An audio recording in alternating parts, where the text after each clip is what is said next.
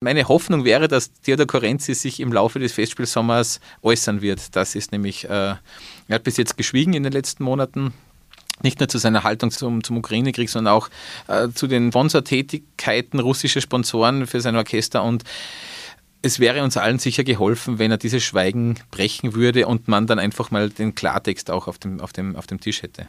Wie politisch sind die Salzburger Festspiele in diesem Sommer? Was können wir von der neuen Festspielpräsidentin erwarten und wie schwierig ist es für den journalistischen Nachwuchs im Kulturressort Fuß zu fassen? Darüber spreche ich in dieser Folge mit SN-Kulturredakteur Florian Oberhummer. Hinter den Schlagzeilen. Ein Podcast der Salzburger Nachrichten. Herzlich willkommen zu einer neuen Folge von Hinter den Schlagzeilen.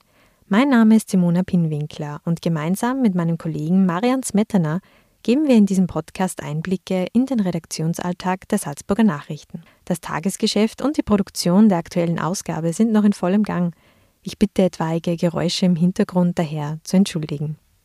Heute darf ich den Kulturredakteur und Musik- und Opernexperten Florian Oberhummer begrüßen. Er schreibt seit 2014 für die Salzburger Nachrichten.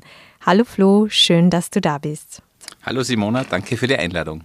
Ja, also für andere ist ja derzeit Urlaubszeit, äh, für euch aber ist es die stressigste Phase im Jahr, denn seit Montag, 18. Juli, haben die Salzburger Festspiele 2022 begonnen. Und zwar mit der Premiere des Jedermann, dieses Jahr mit Wetterglück sogar wieder mal auf dem Domplatz. Äh, ja, und seither sind täglich mehrere Aufführungen, Lesungen, äh, Konzerte, Gespräche und zwar bis Ende August sind 174 Veranstaltungen Veranstaltungen geplant.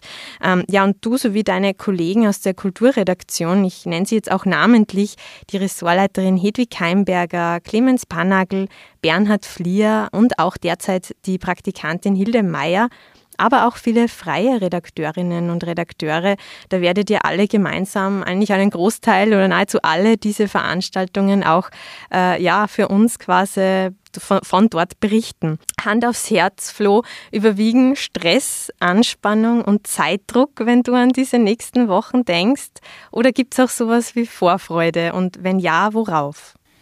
Ja, das ist natürlich zu Beginn schon eine sehr, sehr äh, unangenehme Frage, wenn ich das so sagen darf, weil äh, wie in jedem anderen Ressort natürlich die, äh, die Leidenschaft und, und, und die Kompetenz für das jeweilige Fach natürlich auch mit, mit Arbeit und mit Stress und, und ja, einfach, einfach mit, mit einem, dem Beruf sozusagen zusammenhängen, Berufung und Beruf. Und, und das ist in der Kultur natürlich ganz besonders so, weil wo andere Leute hingehen, um die Freizeit zu verbringen. Es gibt ja auch sehr viele Leute, die nach Salzburg auf Urlaub fahren aus aller Welt, um eben äh, Opernvorstellungen, Theatervorstellungen, Konzerte und Lesungen zu besuchen und die Festspiele eben als, äh, ja, als Urlaubsziel wählen. Also das ist natürlich äh, in der Hinsicht schon immer ein sehr zweischneidiges Schwert, aber äh, grundsätzlich überwiegt immer die Vorfreude, weil äh, in Salzburg einfach da für, für sechseinhalb Wochen so viel kulturelles Geschehen äh, möglich ist und, und, und sich so viel ereignet, äh, dass man eigentlich froh sein muss, dass man als Salzburger eben nicht im Sommer äh, andere Festspieldestinationen ansteuern muss, sondern vor der Haustür mehr oder weniger eigentlich äh, ja, eines der bedeutendsten Festivals äh, in diesem Bereich äh, vor der Haustür hat, ja. Hm. Und gerade wenn man sich heuer auch das künstlerische Programm anschaut, was sind für dich die Highlights? Du berichtest ja auch von einigen Opernpremieren. Naja, es ist heuer zum einen der erste Sommer wieder, wo wirklich ein, ein Programm wie in Zeiten vor Corona möglich ist. Also wir hatten ja 2020 und 2021 äh, zwei Jahrgänge, die, die äh, ein reduziertes Programm gebracht haben, wo natürlich nicht alles möglich war. Es, gerade in der Oper gibt es so Sachen wie äh, die Aerosol-Thematik, man darf nicht zu viele Werke mit Chor äh, aufführen, weil es äh, ja in Corona-Zeiten und gerade in den ersten zwei Corona-Jahren wirklich schwierig war. Heuer haben wir sowohl in der Oper als auch im Schauspiel, als im Konzertprogramm sowieso, wieder ein Programm, das sehr nah an dem ist, was wir bis 2019 bei den Salzburger Festspielen äh, gesehen und gehört haben. Daher, das ist schon mal das Erste, finde ich mal, der erste Punkt, dass man, dass man hier wieder aus dem Vollen schöpfen kann, dass man nicht sagt, man hat jetzt zwei Opern und noch, noch, noch zwei Wiederaufnahmen von 2020 und, und, und den Rest wird mit, der Rest wird mit Konzerten aufgefüllt. Oder auch im Schauspiel hatten wir natürlich in den letzten zwei Jahren nicht so viele Premieren, sondern heuer sind wirklich in Oper und Schauspiel fünf, sechs Premieren. Äh, und das ja, das, das erzeugt schon wieder die, das, das Gefühl eines echten Festspielsommers oder zumindest eines, eines regulären Festspielsommers, auch wenn natürlich in, in, in Zeiten von Omikron immer ein bisschen Vorsicht waltet. Also auf was ich mich ganz persönlich freue äh, im Opernbereich ist äh, Katja Kabanova von, von Leos Janacek, das einfach ein, ja, das ist, äh, das sind Werke, die nicht allzu oft äh, in, in, in, in, sozusagen außerhalb äh, der Wiener Staatsoper in Österreich zu sehen und zu hören sind. Das sind sehr komplexe Werke, aber auch sehr emotional berührende äh, Werke, die, die, äh, die äh, mit Schicksalen, sogar sehr oft bei, bei, bei Janacek, auch mit Schicksalen von Frauen, die von ihrer Umwelt äh, gedemütigt werden, die dann im Fall der Katja Kabanova, ich glaube, das kann man schon spoilern, auch dann den Weg in den Tod suchen, weil sie einfach aus dieser, aus dieser aus einer Dorfgemeinschaft, die sich gegen sie wendet, und das passiert nicht selten bei Janacek, einfach dann, dann nicht keinen Ausweg mehr finden. Und das ist, äh, wird in eine ganz wunderbare Musik auch gegossen, die eben, obwohl das Werk äh, äh aus, aus der, der Zeit äh, nach dem Ersten Weltkrieg ist, sozusagen eigentlich schon ein Werk der Moderne ist und trotzdem berührt einen die Musik äh, ganz unmittelbar und es ist auch im Gegensatz zu vielen anderen Opern eine sehr kompakte Oper, die in eineinhalb Stunden wie ein Tatort, sage ich immer, eigentlich ein, eine, eine ganze Geschichte erzählt, ein ganzes Schicksal uns vermittelt und, und also da gibt es, glaube ich, wenig Leute, die drinnen sitzen und die das nicht berührt. Du absolvierst ja zum Teil mehrere Konzerte an einem Abend oder mehrere Termine, dann am Tag oft noch Interviews oder die nächste CD-Kritik. Ähm, wie bereitest du dich denn als Journalist auf diese intensive Zeit vor? Oder ist das in der Zeit so ein äh, Tag für Tag? Oder wann beginnt für dich die Festspielvorbereitung?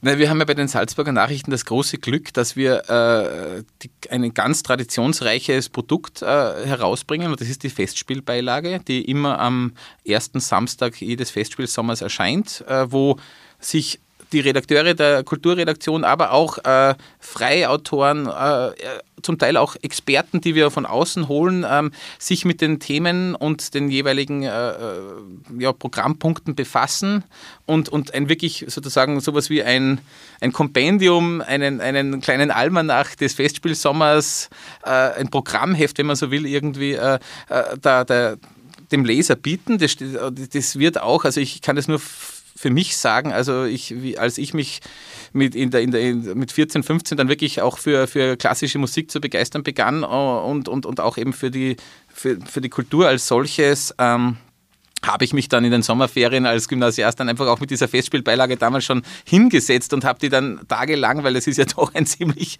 opulentes Produkt, äh, ziemlich opulente Beilage, habe ich mich hingesetzt und einfach da, da tagelang drinnen gelesen und ich weiß, dass das sehr, sehr viele Leser auch nutzen, sehr viele Kulturbegeisterte, die freuen sich auf die Festspielbeilage, wenn die, wenn die erscheint und, und, und nehmen sich auch am Wochenende Zeit. Also ich glaube, ich kann das verraten. Äh, auch die ehemalige Festspielpräsidentin Helga Rabel-Stadler hat sich bereits am Samstag Samstag, äh, am Erscheinungstag der diesjährigen Festspielbeilage vor wenigen Tagen, dann per E-Mail äh, bedankt und hat, hat, uns gratuliert zur Beilage und hat eben schon verraten, dass sie den Samstagabend mit dieser Beilage verbracht hat. Und das freut einen dann schon, wenn man sieht, dass das einfach diese immense Arbeit, die auf diesen 40 Seiten, äh, was ja wirklich ganz, ganz opulente, äh, ja, auch vom Tagesaktuellen ein bisschen losgelöste Arbeit ist, dass die dann eben auch auf, auf, auf den, den Widerhall findet.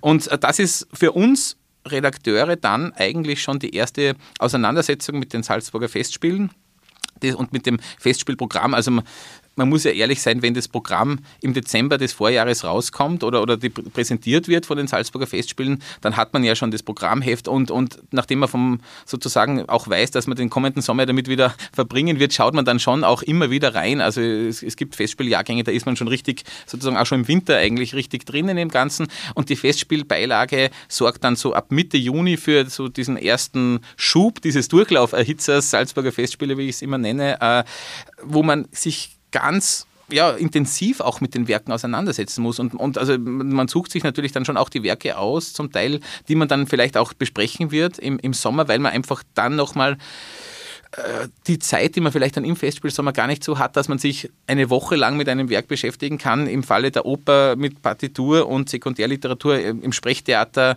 Äh, Simone, du hast ja selbst auch für uns äh, einen wunderbaren Beitrag zur Festspielbeilage geleistet. Ähm, dass man sich einfach ganz intensiv mit einem Werk auseinandersetzt und, und im Idealfall auch mit den Künstlern spricht oder mit, mit Künstlern, die an dieser Produktion beteiligt sind und dann schon sehr, sehr viel an, an Wissen und an Hintergrundwissen auch schon in den Sommer mit reinbringt. Der Sommer selbst ist dann einfach, ja, das ist wie, äh, ich sage jetzt mal, Fußball-Weltmeisterschaft für die, für die Sportredakteure. Äh, die Festspielpräsidentin hat vor kurzem in einem Interview gesagt, ähm, Sie muss Sport machen, um diesen Marathon zu, äh, zu, ja, zu bewältigen. Und also Sport ist natürlich eine Sache, das ist schon nicht schlecht, wenn man das macht. Und man, ja, also es, ich finde schon, man muss auch diesen Festspielsommer mit Demut angehen und, und nicht sozusagen dann gleich in den ersten vier, fünf Tagen im Triangel oder in anderen äh, Lokalen rund um den Festspielbezirk dann versumpfen, weil äh, jede Stunde, die man auch äh, an Schlaf nicht bekommt, und das, die Konzerte und Opern dauern ja dann doch bis elf, manchmal bis Mitternacht, äh, also bis tief in die Nacht hinein. Da muss man dann schon, schon auch schauen, dass man sich ein bisschen schont und, und dass man auch fokussiert bleibt. Aber grundsätzlich ist, äh, ist es immer eine äh, ganz ja, magische Wechselwirkung, finde ich. Gerade wenn man, wenn, man, wenn man sehr viele Konzerte bespricht und, und, und wirklich ganz intensiv drinnen ist oder auch viel im Theater, viel ins Theater geht, man, man gibt viel Energie rein, aber man, kommt, man bekommt natürlich auch viel Energie, weil äh, in den Konzerten selbst bekommt man ja die Energie von diesen den ganzen internationalen Künstlern und auch das, was an einem an Kunst geboten wird, das würde man wahrscheinlich nicht machen, wenn, wenn das einen auch nicht bewegen würde. Also man bekommt dann auch immer ganz, ganz viel Energie zurück von den Salzburger Festspielen, aber gibt natürlich auch ganz, ganz viel. Aber grundsätzlich ist der, ist der Sommer schon schon etwas, das man nicht auf die leichte Schulter nehmen kann, ganz klar. Du hast den Schlaf schon angesprochen. Es stehen ja dann immer wieder die Nachtkritiken an, gerade nach den Premieren. Ist das die Tradition bei den, bei den Salzburger Nachrichten, dass die Redakteurinnen und Redakteure dann eine Nachtkritik schreiben? Das heißt, man schreibt wirklich in der Nacht und in der Früh können unsere Leserinnen und Leser online schon äh, diesen ersten Eindruck sozusagen äh, lesen. Äh, ja, wie, wie geht es dir da damit? Äh, bist du da wirklich auch die ganze Nacht äh, quasi vorm Computer? Computer oder, oder geht das mittlerweile bei dir schon ganz routiniert und schnell? ja, die Frage muss ich eigentlich dir stellen, weil du hast ja die erste Nachtkritik, Simona, dieses Festspielsommers verfasst. Du hast ja über den Jedermann ganz wunderbar berichtet und äh, wahrscheinlich auch äh, die eine oder andere Nachtstunde. Ja, also, also, ich kann sagen, ich bin noch nicht so routiniert, weil ich habe bis 4 Uhr geschrieben. Also bei mir dauert es tatsächlich noch, noch länger wahrscheinlich, als es bei euch ist. Aber ich, ja, genau, bei mir war es dann schon die ganze Nacht. Ja, 4 Uhr ist in der Hinsicht ist, ist ein, eigentlich ein Zeichen dafür, wie, wie, wie präzise man dann arbeitet. Also es, es, es gibt natürlich äh, Redakteure, die einfach äh, auf, was weiß ich, drei, vier, fünf Jahrzehnte äh, Erfahrung zurückgreifen können und die dann auch mit einem anderen Schwung in das Ganze rangehen. Ich bin auch jemand, der der für die Opernkritik, die ja dann auch meistens so eine gute Zeitungsseite lang ist, also man, man versucht ja dann bei der Nachkritik auch schon in der Dimension äh, das, das wiederzugeben, um sozusagen dem, dem Leser nicht nur so einen, einen oberflächlichen Eindruck geben, sondern schon einen richtigen Lesestoff auch zu bieten. Und äh, ich nehme da auch viel Zeit. Also bei den Opern letztes Jahr bin ich sicher bei, bei den meisten auch so bis halb drei. Äh, beim Don Giovanni letztes Jahr kann ich mich erinnern, war das halb drei zum Teil, ja, drei. Es hängt natürlich auch davon ab, wie lange das Stück dauert. Also beim Jedermann, äh, bei dir war es ja dann sozusagen 23 Uhr, wo dann eigentlich der Jedermann erst aus war und auch die Opern dauern meistens bis lang nach 22 Uhr. Man fährt dann nach Hause und kann eigentlich erst so um ja, halb elf, halb zwölf äh, nachts, abend, aber abends dann diese Kritik beginnen, hat natürlich schon viel im Kopf, was man, was man, was man da schon, schon äh, mitgeschrieben hat.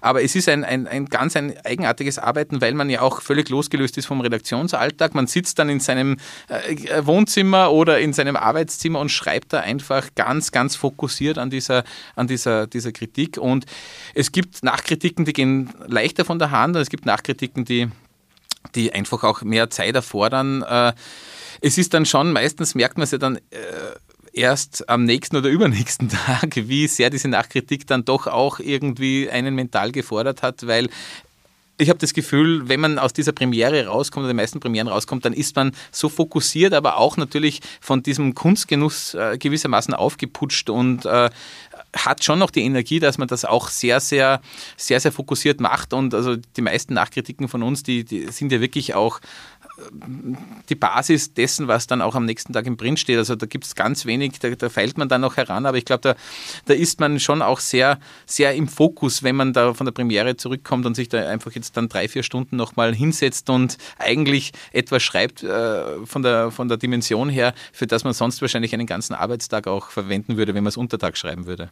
Äh, über einen sehr, einen sehr schönen, von dir zumindest so beschriebenen Konzertabend hast du ja schon dieser Tage berichtet und zwar mit dem Dirigenten Theodor Karenzis, äh, wo wir schon bei einem Thema sind, ähm, das eben gerade im Vorfeld für viel Diskussion gesorgt hat, nämlich jetzt nach zwei Jahren Pandemie, jetzt noch immer natürlich Pandemie, kommt jetzt aber auch diese Dimension des Ukraine-Kriegs hinzu. Ähm, der griechisch-russische Dirigent hat sich eben nicht offen und klar gegen Putin und gegen den Ukraine-Krieg positioniert. Daraufhin gab es eben im Vorfeld viel Kritik. Es wurde sogar gefordert, äh, die Salzburger Festspiele sollen die Konzerte mit ihm absagen. Jetzt ist das erste Konzert über die Bühne gegangen. Ähm, es gab auch äh, Sorge, dass es zu Protesten kommen äh, könnte. Du warst vor Ort. Wie war denn da die Stimmung? Ja, die Stimmung war äh, eben genau nicht so, dass man sagt, das ist jetzt irgendwie ein, ein, äh, ein Anlass gewesen, dass da Proteste vor dem, vor dem äh, großen Festspielhaus oder im Festspielbezirk äh, zu beobachten gewesen wären. Äh, das Konzert selbst äh, war war gut, also habe ich glaube ich auch so geschrieben und, und also Theodor Korenzis muss ja auch immer, sollte ja auch immer den Künstler natürlich auch von, von, von diesen politischen Parametern jetzt in der, in der in der Besprechung natürlich auch ein bisschen lösen. Also es ist unbestritten, dass Theodor Karenzis ein, ein, ein sehr guter Dirigent ist und, und vor allem auch ein Dirigent ist, der, der Publikum anlockt durch eine doch sehr andere Musizierhaltung, als es viele seiner Kollegen und Kolleginnen und Kollegen machen, der, der junges Publikum anzieht. Also man hat da auch im großen Festspielhaus, wo das Konzert stattgefunden hat, am Dienstag gemerkt, dass da schon eben auch ein ganz spezielles Publikum da ist. Äh, Theodor Karenzis äh, spielt eine ganz wichtige Rolle auch im Konzept von, von Markus Hinterhäuser, vom, vom Intendanten der Salzburger Festspiele. Es, äh, er, äh, er dirigiert fast jedes Jahr eine Oper oder, und hat einen, einen Beethoven-Zyklus auch schon, schon, schon mit allen Beethoven-Symphonien in, in, in den bisherigen äh, fünf Jahren äh, der Intendanz von Markus Hinterhäuser herausgebracht. Äh, hat sehr interessante Interpretationsansätze, über die man diskutieren kann. Nicht alles ist sozusagen da auch äh, gleichermaßen gelungen, aber es ist zumindest immer ein, ein, eine sehr, sehr, sehr riskante und sehr, sehr, sehr herausfordernde Musizierhaltung. Die Stimmung am, am Dienstag war sehr, sehr positiv. Äh, Theodor Karenzis ist jemand, äh, was jetzt sozusagen, was man auch diskutieren kann, aber äh, der, der auch mit seiner Gestik und auch mit seinen, mit seinen, mit seinen Posen, die er da bewusst einsetzt und, und, und, und eben mit diesem, mit, mit der Art und Weise, wie er das dirigiert, nicht nur das Orchester mitreißt, sondern eben auch den, das Publikum.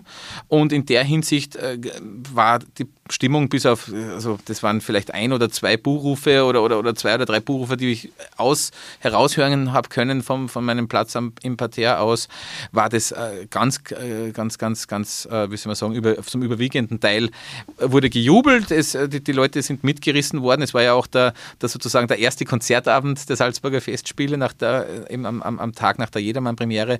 Und äh, es waren keinerlei Proteste. Das ist auch interessant, weil das war natürlich im Vorfeld schon auch eine Frage, werden wie das zum Teil auch gegen, gegen äh, russische Künstler wie Valery Gergiev in der Carnegie Hall in New York auch der Fall war, werden antirussische Demonstranten oder Demonstranten eben sozusagen äh, mit anti, äh, einen antirussischen Protest äh, lostreten. Das war in dem Fall nicht der Fall. Ich meine, Theodor Korenzis ist äh, auch ein bisschen ein anderes Beispiel wie, wie Valery Gergiev, der ja sehr, sehr nah an, an Wladimir Putin und, und am, am, am Kreml auch immer äh, gearbeitet hat. Äh, Theodor Korenzis das, ich glaube, das würde zu weit führen, wenn man das jetzt im Detail erläutern würde, aber natürlich dadurch, dass er ein, ein Orchester in, in, in Russland hat mit der Musik Eterna und äh, da natürlich auch mit gewissen Sponsoren, die jetzt nicht sozusagen, die, die, die auch eine gewisse Nähe zum Kreml haben, auch äh, Gelder bekommt. Das ist ein, ein sehr, sehr komplexes Thema, das wahrscheinlich uns in diesem Festspielsommer schon auch noch begleiten wird. Also da, äh, glaube ich, wird schon auch noch darüber diskutiert. Äh, aber ich war jetzt ehrlich gesagt auch ganz froh, nach diesen ganzen Vorfelddiskussionen und wenn man so im deutschsprachigen Feuilleton ein bisschen da die letzten Monate durchgegangen ist, da war das schon immer ein Thema. Ist natürlich auch das Thema gewesen, wer sponsert die Salzburger Festspiele, wer sponsert Theodor Carenzis, wer sponsert sein Orchester und, und seinen Chor, die Musik Eterna. Das sind ganz komplexe Fragen, die, die nicht losgelöst werden können von der Kunst, aber in, in dem Fall äh, war ich froh, dass eben an diesem Abend die Kunst regiert hat und ähm, kommenden Dienstag steht ja auch die, die Opernpremiere, äh, die Premiere der Opernproduktion von Theodor Karenzis äh, mit, mit Herzog Blaubartsburg und, und einem Orff-Oratorium äh, feiert Premiere. Das, da stehen dann auch einige Aufführungen auf dem Programm. Also Theodor Karenzis wird uns den ganzen Sommer begleiten.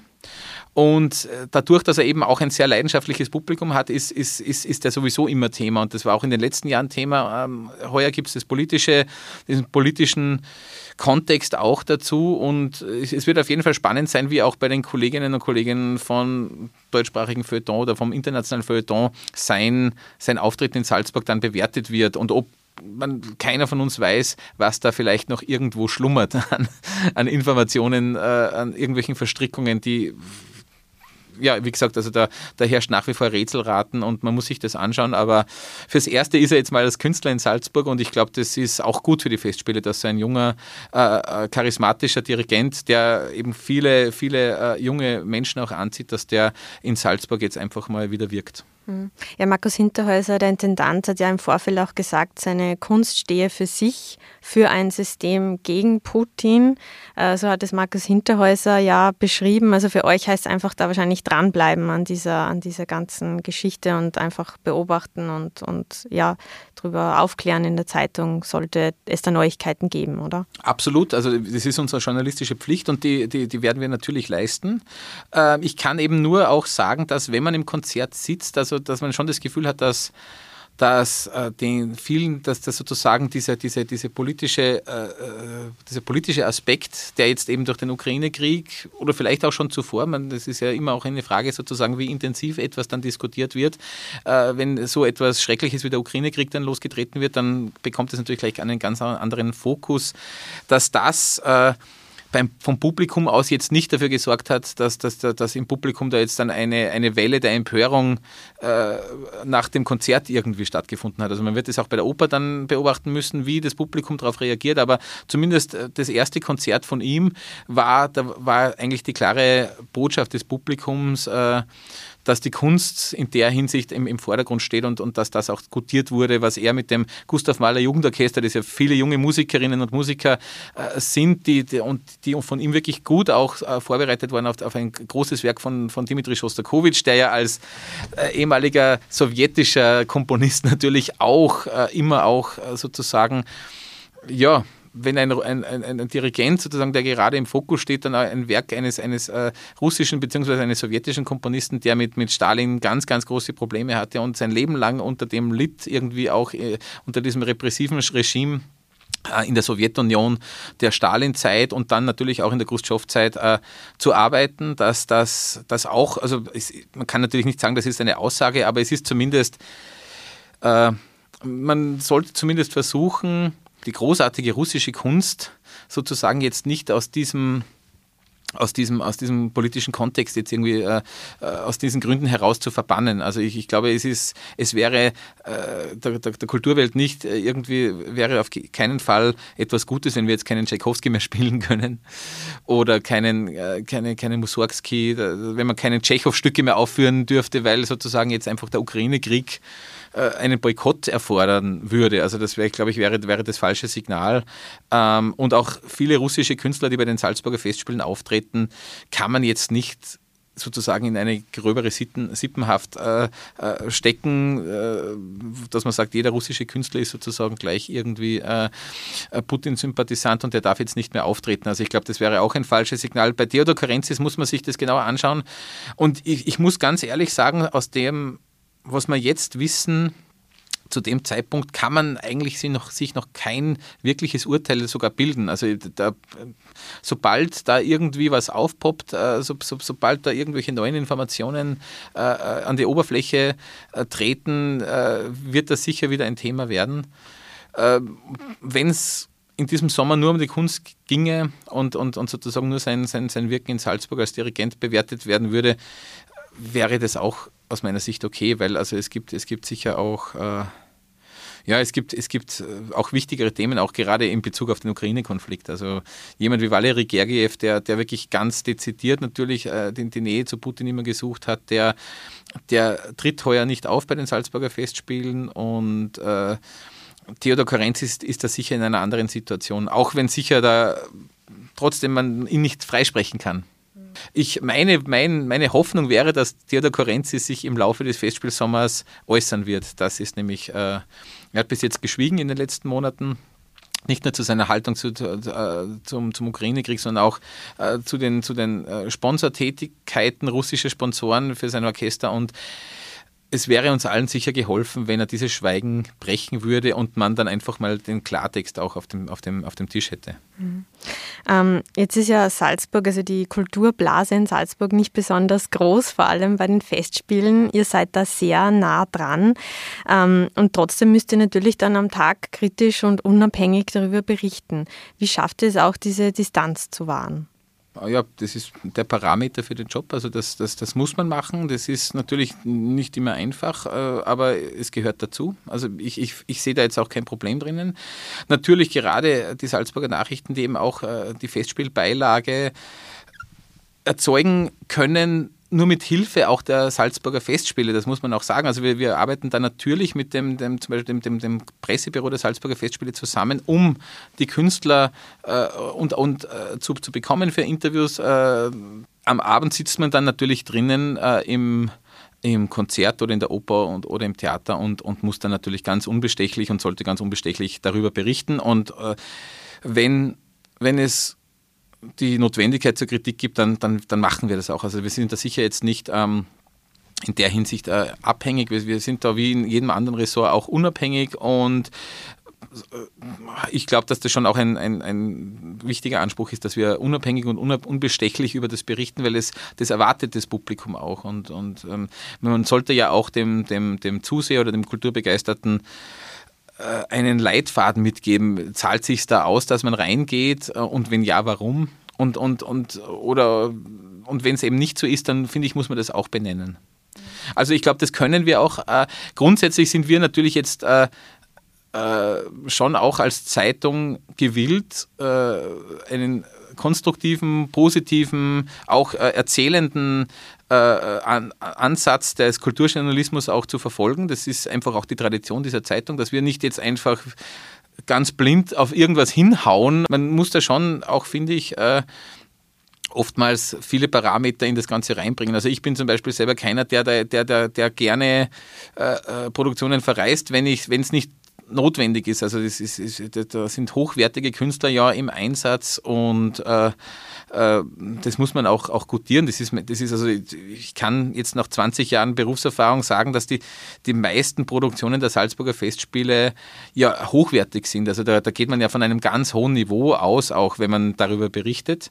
Aber wie du sagst, eben wenn es notwendig ist, äh, dass man das auch kritisch beleuchtet und, und, und wenn Sachen einfach nicht funktionieren, dann äh, steht das sicher auch bei uns so in der Zeitung. Und weil du diese langjährige Erfahrung schon angesprochen hast, äh, ihr habt jetzt aktuell auch wieder eine Praktikantin. Ähm, generell zum journalistischen Nachwuchs in der Kulturberichterstattung, wie beobachtest du denn das? Also wenn ich zum Beispiel zu Theaterpremieren oder Terminen gehe in der Kulturausstellungseröffnungen, bin ich meist mit meinen 29 Jahren äh, mit Abstand die jüngste unter den Kolleginnen und, und Kollegen. Ähm, wie, wie siehst du das? Ja, ich habe ja das, das Glück gehabt, dass ich äh, vor meiner Zeit bei den Salzburger Nachrichten äh, äh als, als 23, 24-Jähriger für die Salzburger Volkszeitung schreiben durfte und äh, da auch ziemlich schnell dann auch aufgrund gewisser Strukturreformen dann sozusagen fast zum Leiter und gleichzeitig Angestellten seines eigenen Kulturressorts wurde. Das heißt, ich habe dann eigentlich mehr oder weniger die Kultur allein betreut für diese kleine Zeitung, die kleine Tageszeitung, die es jetzt äh, nicht mehr gibt. Aber das war natürlich für mich ein totaler Glücksfall, weil ich dadurch über, ja, ja, über zehn Jahre jede Schauspiel- und jede, jede Opernpremiere bei den Festspielen und natürlich auch äh, sozusagen während des Jahres besprechen durfte und dementsprechend einen immensen, äh, ja, äh, ein immenses Archiv auch äh, aufbauen konnte. Und das ist, was aus meiner Sicht ja auch das Wichtigste sozusagen. Man kann ja eigentlich nur über Kultur schreiben, wenn man ja, das ist, das, das ist schon ein Ressort, das auch eine gewisse Kompetenz erfordert. Also man, es, es gibt schon Gründe, warum die Theaterkritiken meistens von Germanistinnen und Germanisten geschrieben werden, die Opernkritiken sehr oft von Musikwissenschaftlern und auch die, also auch Museumsbesprechungen oft mal von Kunsthistorikerinnen und Kunsthistorikern äh, angefertigt werden. Es ist schon ein, ein das Kulturressort etwas, das einfach, ja, das man nicht so ähm, oberflächlich irgendwie bedienen kann. Also die, die Leser, die sitzen oft auch drinnen in der Vorstellung. Das heißt, man man kann denen auch kein X für ein U vormachen. Also es, es, ist, es, es verlangt schon sehr viel Kompetenz und natürlich verlangt es auch die Leidenschaft für die Kultur, weil ähm, die Kulturredaktion ist aus meiner Sicht auch mit der Sportredaktion zu vergleichen. es gibt sehr viel Nachteinsätze, Abendeinsätze. Wenn die anderen sage ich jetzt mal, gemütlich vor dem Fernseher oder vor Netflix schon sitzen oder vor dem Rechner und, und, und dann schon irgendwie am Ende ihres Arbeitstags äh, abschalten, sich ein Bier aufmachen und, und einfach den, den Abend noch ausklingen lassen, sitzen wir hoch äh, konzentriert in einer Premiere oder in einem Konzert. Also das ist, also wenn, wenn man das, wenn man das nicht, nicht, nicht machen will, dann ist es, glaube ich, äh, sehr, sehr schwierig auch, dass man diese, diese, dass man diese, diese Arbeit eben auch als, als beglückend empfindet. Wenn, und es gibt ja immer die Leute, die sagen, ach herrlich, ihr habt ja praktisch einen Job, wo es einfach nur drinnen sitzt und da gratis die Pressekarten bekommt und was habt ihr nicht für Glück.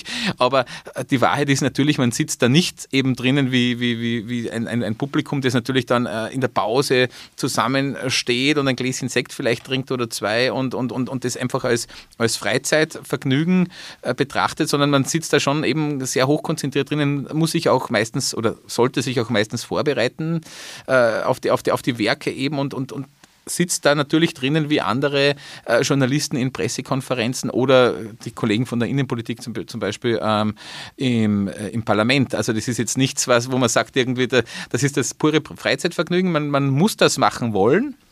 Und das ist ja eben der Fall. Und deswegen ist, glaube ich, das auch ein, eine gar nicht so einfache Sache eben auch für den, für, dass man dann den Nachwuchs auch, auch dorthin führt, weil ähm, also das, das, das berühmte Thema Work-Life-Balance ist in der Kulturredaktion natürlich nicht ganz einfach äh, zu lösen. Man muss auch dazu sagen, dass in der Kulturredaktion ja die Arbeitsplätze oder die, die, sozusagen die, die, Jobmöglichkeiten ja auch nicht aus dem aus, äh, sozusagen äh, auf dem Boden liegen und man muss die nur aufheben, sondern das ist ja oft äh, eben das sind das, das ist ein, ein Ressort aus, aus, meiner Beobachtung der letzten 20 Jahre eben, also seit seit 2003, als ich damals bei der Salzburger Volkszeitung begonnen habe, wo ganz selten eine Fluktuation herrscht. Also es gibt ja andere Ressorts, wo, wo Fluktuation herrscht. Äh, das ist in der Kultur so für mich nicht zu beobachten. Die, die, die Kollegen, Kolleginnen und Kollegen sind seit seit Jahrzehnten dann oft schon auch im, im Amt und, und, und dann auch über die, den Ruhestand, also über die Pensionierung hinaus, weil sie einfach natürlich äh, äh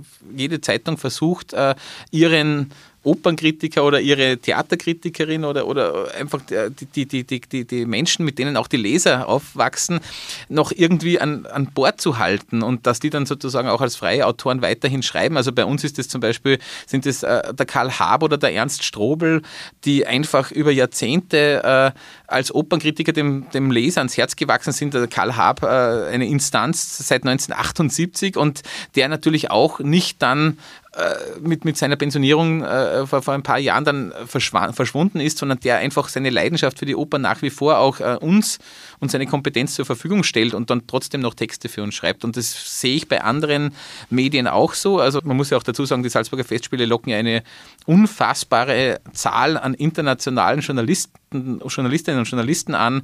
Und, und gerade aus dem deutschsprachigen Raum hat man da Kollegen, Kolleginnen und Kollegen aus, aus Deutschland oder auch aus Wien, wo, wo man dann auch diskutiert und wo man sich austauscht. Und, und ich gebe dir recht, ähm, mit 29 Jahren bist du da sicher eine der, der Jüngeren. Ich meine, ich bin jetzt, ich werde jetzt 42 und bin jetzt aber auch nicht einer von den Älteren, sage ich jetzt mal. Also es ist, man hat schon das Gefühl, dass man, dass, dass das, dieser, dieser, dieser Job des Kulturredakteurs eben nichts ist, was, was sich von vornherein über Jugend definiert. Also äh, und, und da ist es, glaube ich, auch für die Volontäre gar nicht so einfach. Wir haben da äh, heuer wieder ein Glück. Ich, auch du hast ja als Volontärin bei uns begonnen in der Kulturredaktion und alle paar Jahre hat man dann eben das Glück, dass man dann auch, auch äh, das ist dann eh wie ein Lotto-Sechser sozusagen, dass man dann auch, auch jemand hat, der dann über dieses Volontariat hinaus uns erhalten bleibt, ob als, als Redakteur oder als freier äh, Autor oder freie Autorin ähm, und wirklich aus diesem, ja, aus dieser, diesem Praktikum, das man ja auch braucht, irgendwie äh, dann vielleicht sogar die Berufsmöglichkeit sich erschließt. Aus meiner Sicht, jede Aufführung, die man sieht, hilft einem auch als Kulturjournalist wieder weiter, um seinen Horizont zu erweitern und, und auch, auch aus dem Archiv zu schöpfen. Und wenn dann ein neuer Faust oder ein neuer Don Giovanni dann ähm, auf, auf dem Programm steht, dass man dann auch schon auf seine Erfahrungen zurückgreifen kann. Das ist sicher ganz immanent für diesen Job. Jetzt ist heuer das erste Jahr der neuen Festspielpräsidentin. Nach 26 Jahren ist Helga Rabel-Stadler, äh, hat sie ihr Amt sozusagen zurückgelegt. Äh, Christina Hammer ist Wirtschaftsjuristin und Unternehmerin mit deutscher und Schweizer Staatsbürgerschaft und sie war durchaus eine Überraschungskandidatin, als sie damals präsentiert wurde und nahezu unbekannt in Salzburg. Äh, jetzt nach diesen ersten Monaten und Wochen, wie habt ihr denn das beobachtet? Ist sie schon angekommen? gekommen? Wie, wie konnte sie sich auch im Direktorium da jetzt ihren Platz suchen? Ja, ich, wahrscheinlich ist es zum gegenwärtigen Zeitpunkt sogar noch zu früh, dass man da, dass man da wirklich auch schon eine erste Bilanz ziehen kann. Also man, äh, man, man, man kann wahrnehmen, dass sie, dass sie sehr präsent ist. Also sie, sie äh, tritt ja auch in, in große Fußstapfen von Helga Rabelstadler, die dieses Amt ja sicher auch in der medialen Wahrnehmung erweitert hat, wie es vor ihrer, ihrer Amtszeit wahrscheinlich so nicht in Salzburg auch, auch war. Also es, man hatte dann wirklich auch das Gefühl gehabt, die Präsidentin äh, soll zu allem etwas sagen und, und, und, und, und, und ist auch sozusagen so präsent, dass sie die Ansprechpartnerin für, für vieles ist oder auch sogar fast eher nach außen hin für die breitere Öffentlichkeit auch eine, eine äh, wie soll man sagen, ja, eine, eine, Figur, mit der man sozusagen irgendwie die Festspiele verbindet. Also das ist jetzt die Frage, ob Christina Hammer das, das einlösen kann ob, und, und auch, ob sie das überhaupt einlösen muss. Also die, die Präsidentin oder der Präsident der Salzburger Festspiele, die Präsidentin der Salzburger Festspiele hat gewisse, gewisse Aufgaben und, und ähm, also zu, ich, man weiß, dass, dass Christina Hammer eine, im, im, im, wirtschaftlichen Bereich eine sehr große Expertise hat. Äh, ihre Aufgabe wird natürlich jetzt sein, dass sie auch Sponsoren äh, an Land zieht, die, ähm, die, die, die den Festspielen helfen können, ihr, ihr, ihr ambitioniertes Programm auch umsetzen zu können. Das, das ist ein, eine Kernaufgabe von ihr. Also ich konnte nur beobachten, dass nach diesem nach dieser, diesem Rückzug des, oder nach dieser Trennung vom Projektsponsor Solvay oder Solvay, wie man ihn jetzt auch immer aussprechen will, die Solvay Group, ähm, die ja äh, aus, aus, aus Gründen ja, von, von, von, von, von äh, ja, wie soll man sagen, irgendwie, die, die, da gibt es einfach ein paar Gründe, warum, die, äh, warum sich die Festspiele von ihnen getrennt haben. Da, da, da soll es Vorgänge in einem Guatemala, in einem äh, in, in, ja, arbeitsrechtlich äh, und, und auch menschenrechtlich diskutable Vorgänge gegeben haben und deswegen haben sich die Salzburger Festspiele auch dann bald von ihnen getrennt. Ist, zumindest für das Jugendprogramm hat Christina Hammer dann ziemlich schnell den, die Würtgruppe als Sponsor jetzt vor ein paar Tagen auch gewinnen können. Das kann man jetzt schon auch als Zeichen sehen, dass sie eben in dieser Kernaufgabe sehr, sehr, sehr bewandert ist und dass sie da auch vielleicht schnelle Lösungen finden kann für die Sponsoren. Ähm, sie macht jetzt grundsätzlich einen äh, guten Eindruck auf mich. Es ist natürlich auch ihr erstes Jahr. Man weiß jetzt nicht, was, was, was, da, was da noch kommen wird. Es ist einfach fast noch zu früh, weil es ist ja gerade erst mal ein paar Monate im Amt. Ich finde, man kann ihre Tätigkeit dann sicher erst nach, nach, nach zwei, drei Jahren, wenn man sieht, aha, welche Sponsoren konnte sie gewinnen, wo konnte sie Akzente setzen, auch im, im, im wirtschaftlichen Bereich der, der Salzburger Festspiele, auch in, wie tritt sie auf, wie, wie, äh, wie, wie repräsentiert sie die Salzburger Festspiele.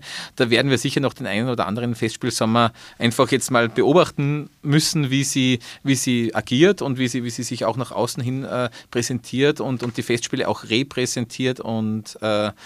Eben auch, ja, welche, welche wirtschaftlichen und finanziellen Akzente sie setzen kann. Das, das wäre jetzt, glaube ich, noch zu früh, dass man da schon eine erste Bilanz zieht. Mhm.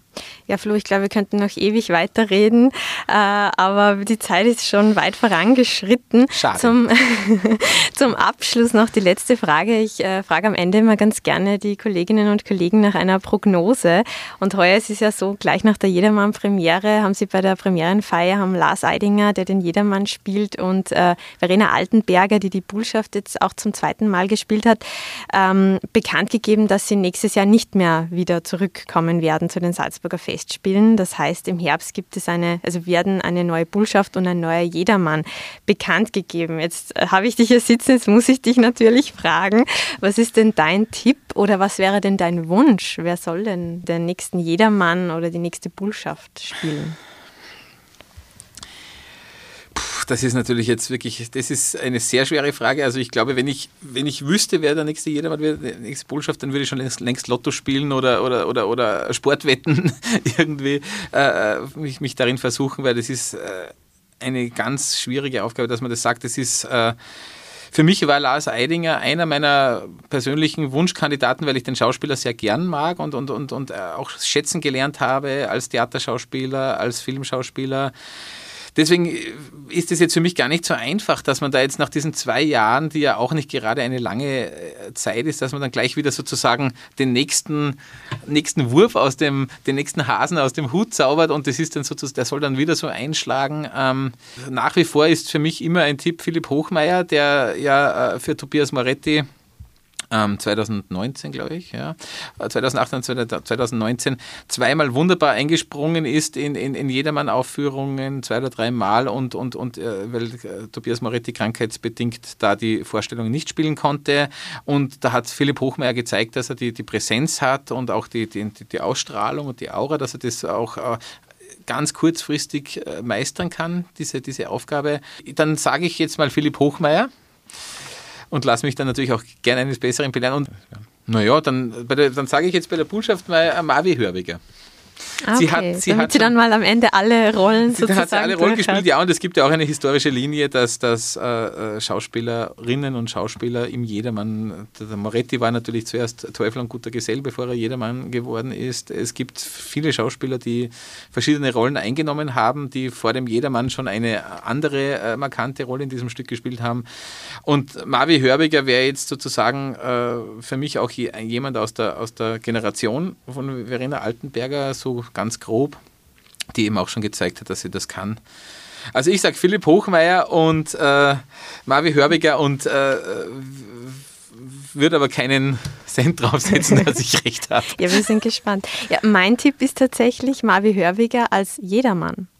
Ich glaube, sie drehen es nächstes Jahr komplett um und äh, sie haben es ja schon mehrmals angedeutet und werden auch immer wieder gefragt. Und ich sage jetzt nach diesem Eidinger äh, ganzen und dieser ganzen Neuinszenierung, wo sie ja schon diese Geschlechterrollen aufgebrochen haben, würde ich mir wünschen, wenn nächstes Jahr eine Frau die Hauptrolle spielt. Also, okay, dann würde so sich natürlich Tipp. jetzt äh, meine Frage an dich stellen, wer spielt dann die Bullschaft? Ja, das ist, das ist interessant. Vielleicht auch eine Frau. Ja. Das wäre auch spannend. Wäre auch sehr interessant, wäre sehr spannend ich gebe dir recht, wir sind jetzt in, in, einer Zeit, wo da jedermann schon auch irgendwie äh, äh, gewisse Parameter auch berücksichtigen äh, muss und soll, die es natürlich zu Hugo von Hofmannsthals äh, Zeiten nicht gegeben hat oder zumindest nicht so in der Öffentlichkeit. Und ähm, das, was da jetzt in, in, in, den letzten, im letzten Jahr und heuer eben passiert, mit, mit, mit dieser, dieser Nachschärfung der Sturminger Inszenierung, das ist schon sehr spannend. Also ich könnte mir auch gut eine Frau als jedermann vorstellen. Hm, ja, schauen wir. Im Herbst wissen wir mehr. Ja. Also vielleicht schließt man doch noch Wetten ab. ja, ich bedanke mich, bevor wir jetzt die Stunde wirklich noch voll kriegen, äh, danke ich dir für deine Zeit. Ich weiß, du musst schon weiter. Äh, und danke auch für die Einblicke in diese, also die spannenden Einblicke in die Festspielberichterstattung. Ich wünsche dir einen kulturreichen, aber trotzdem und gerade auch deshalb natürlich einen sehr schönen Sommer. Und bei den Hörerinnen und Hörern bedanke ich mich für das Interesse. Alle Berichte rund um die Salzburger Festspiele lesen Sie täglich in der Printzeitung der Salzburger Nachrichten sowie online auf www.sn.at-salzburger-festspiele. Die Podcast-Folgen vom letzten Jahr zum SN-Festspiel-Podcast Jeder Spiele gibt es zum Nachhören auf www.sn.at-podcasts. Haben Sie Fragen oder Anregungen, dann schreiben Sie uns gerne per Mail an podcast.sn.at. Machen Sie es gut. Das war ein Podcast der Salzburger Nachrichten. Redaktion Simona Pinwinkler und Marian Smetana. Wenn Sie mehr wissen wollen, besuchen Sie uns im Internet auf www.sn.at.